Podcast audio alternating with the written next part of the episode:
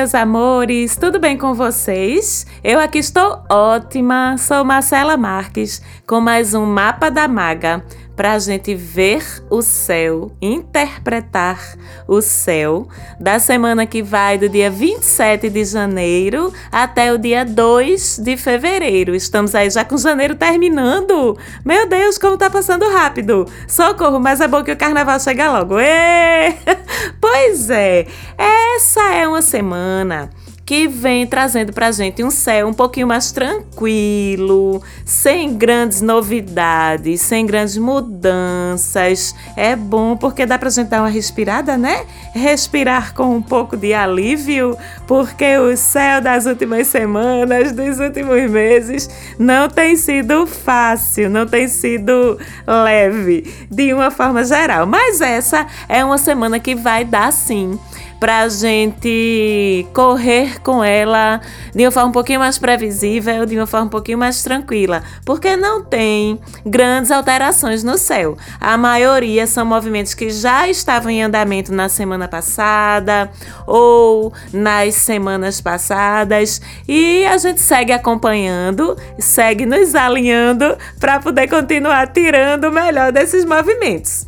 A gente inicia essa semana com um alinhamento quase perfeitinho, bem geométrico, quase perfeito entre Vênus e Netuno, que formam conjunção. E essa conjunção desses dois planetas, bom, conjunção, só vocês lembrando, os planetinhas ficam de braços dados, unem suas energias para influenciar a gente aqui de uma maneira diferente do que se fosse só um ou só o outro, sabe? Eles fazem um combo energético que forma quase que uma terceira figura astral.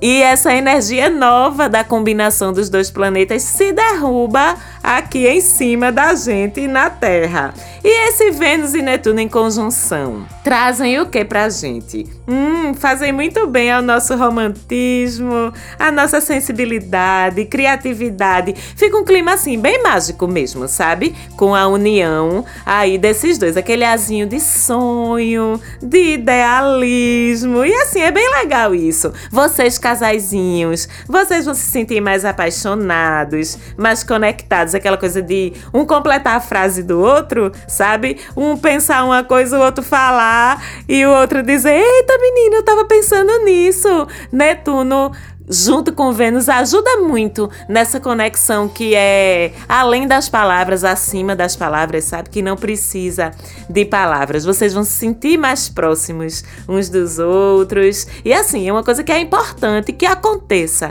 agora, né? Porque eu lembro a vocês que a gente continua com o Sol que é a energia principal que sempre se derrama sobre a gente, com esse solzinho em aquário, né? Que é aquela coisa que tende a desprender, desapegar as pessoas umas das outras. Então, com esse ar geral de desapego, um pouquinho mais de independência, de autonomia, de liberdade, aí sendo respirado por nós, essa coisa desse comprometimento, dessa conexão que acontece sem palavras, ela ajuda vocês aí que estão em uma relação e que estão se sentindo meio, ai meu Deus, por que fulaninho tá tão afastado de mim? Ai meu Deus, porque sincronia só quer saber de sair com as amigas e nunca mais a gente fez essa conexão ajuda a dar uma tréguazinha nisso, né? Porque acrescenta assim um pouquinho mais de confiança dentro das relações para que esse se soltar aconteça de uma forma mais segura para as duas partes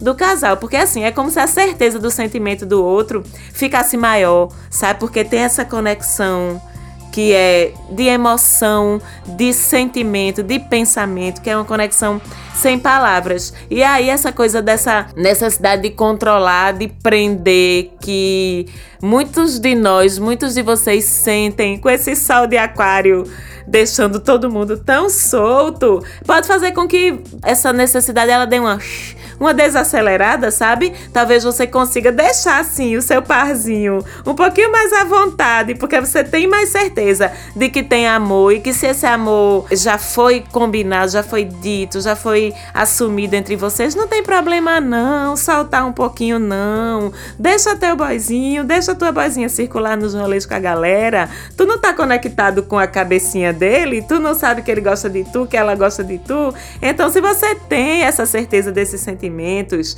essa conjunção de Vênus com Netuno, ela ajuda a solidificar essa confiança, sabe? Essa, essa certeza de que o que existe entre vocês é mais forte, meu bem, do que esse de aquário e pode sim resistir a essa liberdade toda que tá rolando aí, tá certo? Deixa teu pantinho, deixa de tua noia e aproveita. E assim, agora tem algumas ressalvas que eu preciso alertar vocês também, não é, meus amores? É que essa conjunção Vênus-Netuno tá acontecendo onde? No signo de Peixes, que é onde os dois planetas estão. E peixes, além dessa coisa do romantismo, da sensibilidade, da fantasia, tem também a questão da ingenuidade, tem também a questão do se entregar demais, de não enxergar esse limite que é saudável existir entre a gente mesmo e o outro, aquela pessoa com quem a gente está.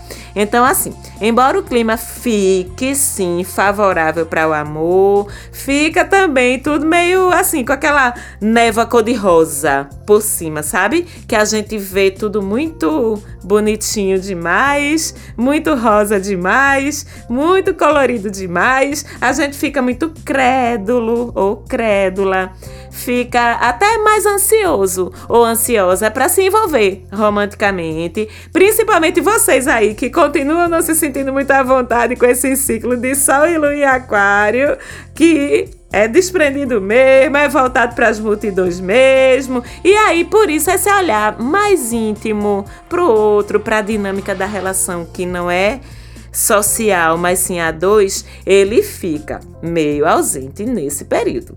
Aí a gente corre o risco de se iludir, sabe? De ver coisa onde não tem, de fantasiar demais aquela pessoa por quem a gente desenvolveu um interesse e que assim, de repente nem é a pessoa certa para tu, tá? Naquele momento. Deixa a nuvenzinha cor-de-rosa cair, é como se a carência trazida por essa Vênus em peixes subisse para a cabeça, sabe? Aí deixa a gente mais inseguro, mais desconfortável nesse ciclo de aquário, mais necessitado, entre aspas, de se apaixonar, de se envolver de uma forma mais séria. Aí o que é que acontece? A gente termina projetando qualidades ou coisas que a gente está buscando no outro. Ou às vezes projetando também até o nosso próprio desejo, nosso próprio sentimento nesse outro né, nesse objeto de projeção, de afetos, de desejo, e que não é obrigado não, tá, gente, a corresponder o que a gente quer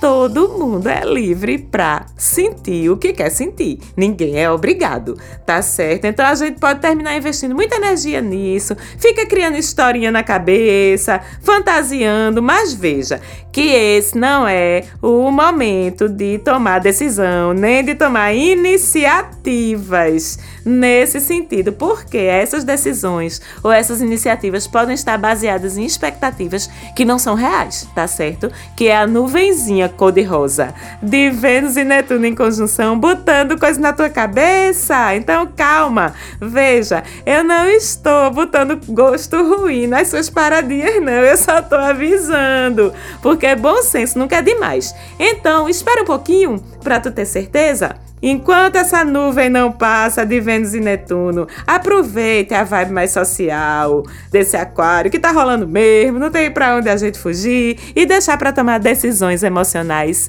quando as coisas estiverem mais claras, quando Vênus e Netuno não estiverem tão juntinhos assim um do outro, ok? Essa conjunção ela dura ainda essa semana toda, embora mais pro fim da semana eles dois já começam a se afastar um pouquinho, a conjunção vai perdendo a força, mas mas mesmo assim, repito, para tomar decisões e iniciativas relacionadas com seu coraçãozinho aí, que eu quero ver sempre muito feliz e muito animado, principalmente se você não tem uma certeza objetiva mesmo, sabe? Concreta dos sentimentos do outro Então é melhor esperar um pouquinho mais. Lá pro meio da semana que vem, a conjunção se desfaz, a gente volta a ter um pouquinho mais de racionalidade, de discernimento, aí fica mais fácil ver as coisas com mais clareza. Ok?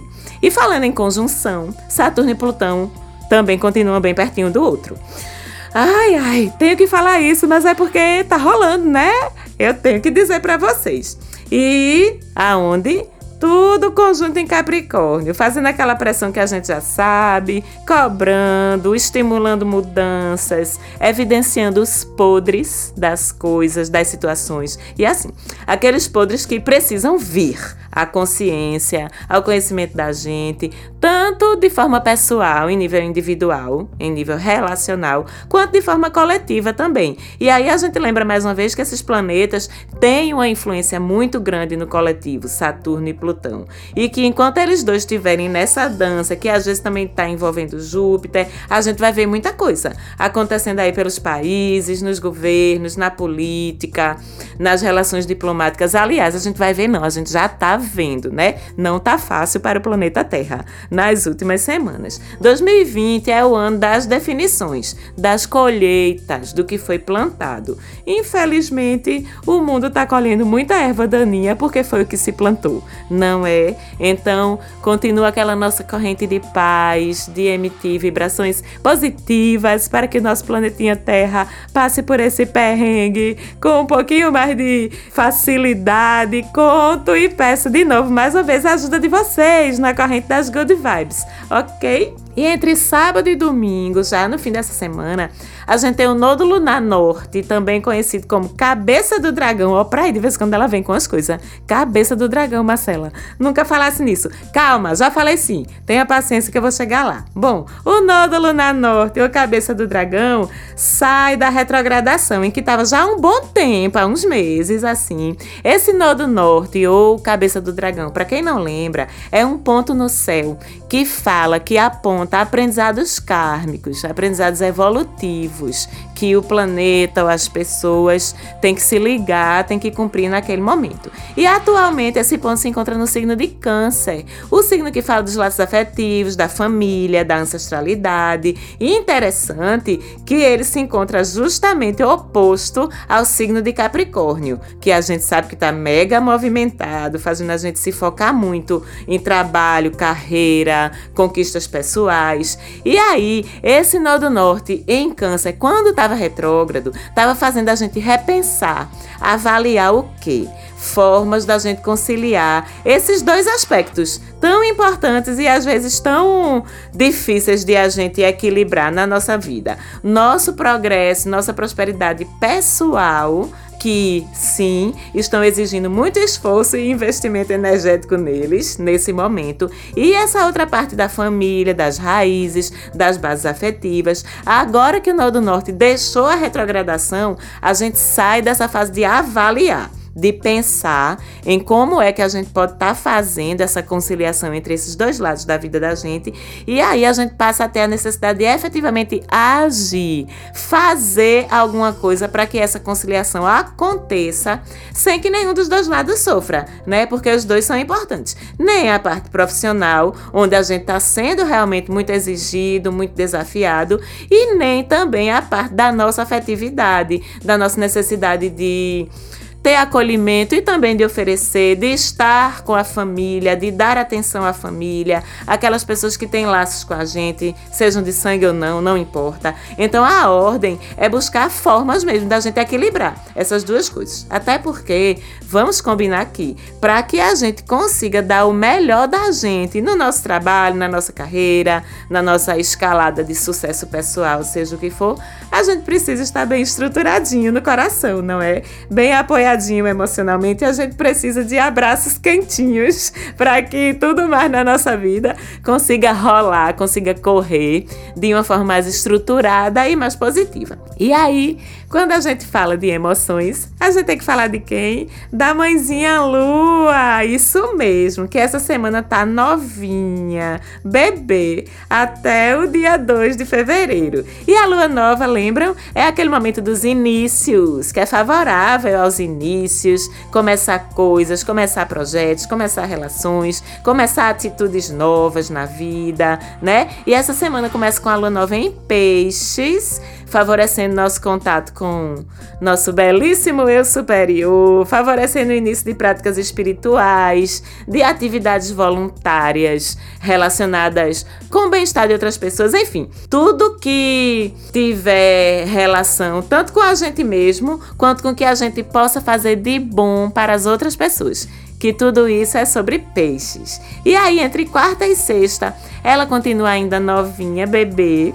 mas agora já em Ares. Aí ela vem com a energia danada, uma vontade de fazer mesmo, sabe? De dar início a tudo novo que a gente ainda não tinha tido ânimo de começar. E assim, energia com lua em Ares é de muita, não é de pouquinha, não, é de muita, é de tuia, como a gente diz aqui no meu país, Recife. Então a gente vai correr, vai botar essa energia para fora.